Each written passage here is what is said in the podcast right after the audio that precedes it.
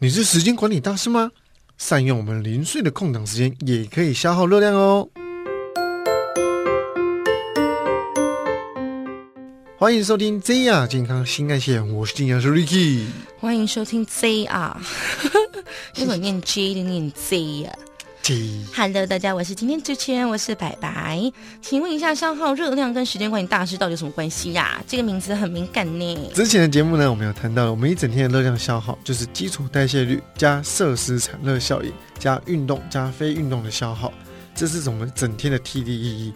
我们今天要讨论的就是我们的非运动的消耗量，因为呢，它不需要你额外腾出时间来去运动，从我们日常的活动中来去增加我们的消耗量，这又叫 NEAT 哦。有兴趣呢，可以去查阅一下这个关键字。那等一下我们就会讲解整个的内容跟过程。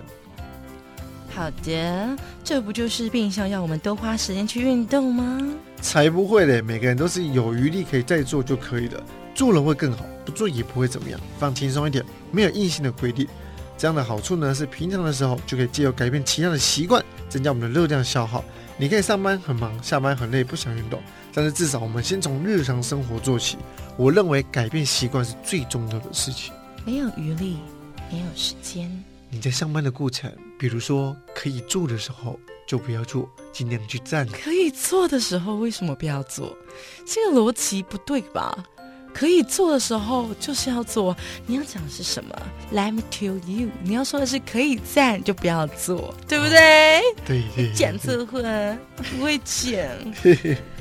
我跟你讲，你没有办法说服我，你连讲话都打结。我告诉你，我们今天要聊的主题就是时间管理大师是你，不运动如何增加消耗量？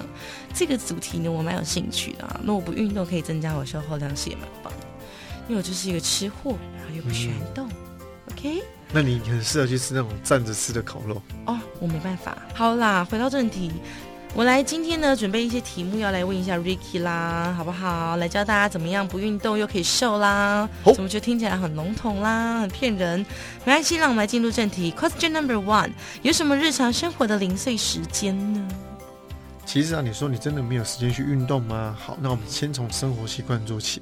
大家呢一定要去通勤嘛。大致上呢，我们可以从我们的交通呢、爬楼梯、等候的时间、逛街，或者跟小朋友玩耍的时间，这些呢都是我们这些听众朋友们可以去利用的一个空闲的时间来去做增加我们的消耗量的事情。所以大家都可以尝试看看，这些时间都可以抓出空档，这些空档时间呢都可以来去消耗我们的热量。那接下来我来进入 Question number two，请问可以怎么利用通勤的时间来消耗热量呢？很简单啊，走路啊。对呀、再需要问，原地跑步也可以啊。腾腾腾腾。在台湾的主要的通勤的模式呢，就是骑车啊，搭乘大众交通工具。若骑车五分钟就可以抵达，建议改成走路二十分钟。如果你习惯坐公车、捷运的朋友，建议选下班时间，可以提早一到两站下车呢，改用走的回家，就可以增加我们一整天的步行数喽。肠胃不好，营养师，这段感觉可以不用剪掉。哎，所以就是等于你下班公车到站，然后就走路回家嘛，不要骑脚踏车。提早哦，啊，提早要提早。下，提早下什么车啊？神经病！你知道台北晚上是危险的，不要走路。五六点还好吧？还好，兴趣。OK，question、number three，爬楼梯要怎么消耗热量呢？建议大家可以在上班的时候或者是中午吃饭时间，改用走楼梯的方式代替电梯，除非哎你的工作的地方在一零一的一百楼那一种，哎，嘿，那个就可以或八五大楼之类的，对只有够勇朗知道我在讲八五大楼。对，第四题，等待的时间也可以消耗热量吗？每天一定会有很多的琐碎的时间吧？那这些时间呢，就是等待。那你可以在等待过程中找个地方坐起来，就会少了很多可以消耗热量的机会啦。所以你在想说，哎，你与其等待做过程中你在那边坐着，那你是不是可以在那边走来走去，走来走去，增加我们的步行数呢？所以我们建议大家在等待的时间都站着来增加非活动消耗量，甚至呢是可以再来回的去行走，增加我们的步行数。多站几次，多走几次，对你的生活很有感。好的，了解了，谢谢您。请问一下，第五个问题，逛街也可以消耗热量，真的吗？哇，这个你应该最开心的吧？没错，这个我自己是从我自己身上去观察到的。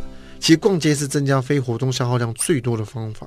因为自己的女朋友或者另一半那在逛街，不知道为什么，他总是要每一家店都去试一下，走来走去，看来看去，这个不满意，那个不行，然后要试衣服，过程中非常的久，所以基本上你会一直不断的走路，走路，走路。如果你有带一些智慧穿戴装置的话，你可以算一下自己步行数，逛街一整天啊，那些步行要接近一万步啊。所以男性听众朋友要多陪陪自己心爱的女人，或者是另一半来去逛街，增加自己的热量消耗的一个好方法。等待过程中也可以站着增加消耗量，逛到最后还可以提着战利品，学习像是在健身房的负重行走。各位要把握逛街的机会啊！没错，我如果在一般的路马路上走路一分钟，我就觉得啊累，有点累一点点。五分钟好累哦，十分钟不行啊。但我逛街可以走三四小时以上。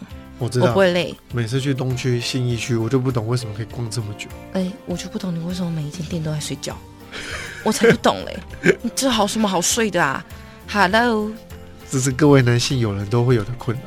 哪有各位男性友人，顶多是脚酸会找椅子坐，你不是，你还会在那边睡觉，超尴尬的。不要偷爆料。好啊，不好意思。好，那我们接下来进到第六题，也就是我们的 last one。辛苦了，我们回答一下第六题哦。和小朋友玩耍也可以消耗热量吗？这谁问的？我说揍他。其实它不算是问题，它是算一个总结的。啊，好的，不好意思，对不起啊。对。那反正呢，跟小朋友玩耍也可以消耗吗？比如说才艺、亲啊，陪小朋友啊。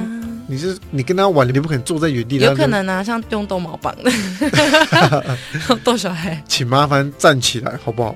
没错，是可以的啦。那大家有动就是会消耗到啦，对不对？对你的概念是对的，能够动就不要坐着嘛，也不要静着在那边啊，想办法增加你的步行数，增加你的消耗量。对呀，请大家放下手中的智慧型手机，多多利用空档时间，多多利用空档时间跟小朋友一起来玩乐，既可以减少沉浸在三 C 产品的时间，还可以增加我们亲子间的情谊。最重要，你可以消耗很多的热量，找回各位小时候跟朋友玩耍、跑来跑去的感觉吧。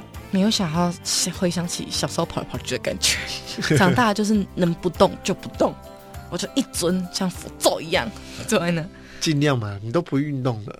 会啊，我会做菜啊，做菜的时候就是你知道，走两步也不错。也，而且我的厨房纸巾离我有一段距离，所以我每次去拿它的时候，就觉得其实基本上才八步以内的距离而已，好远呢。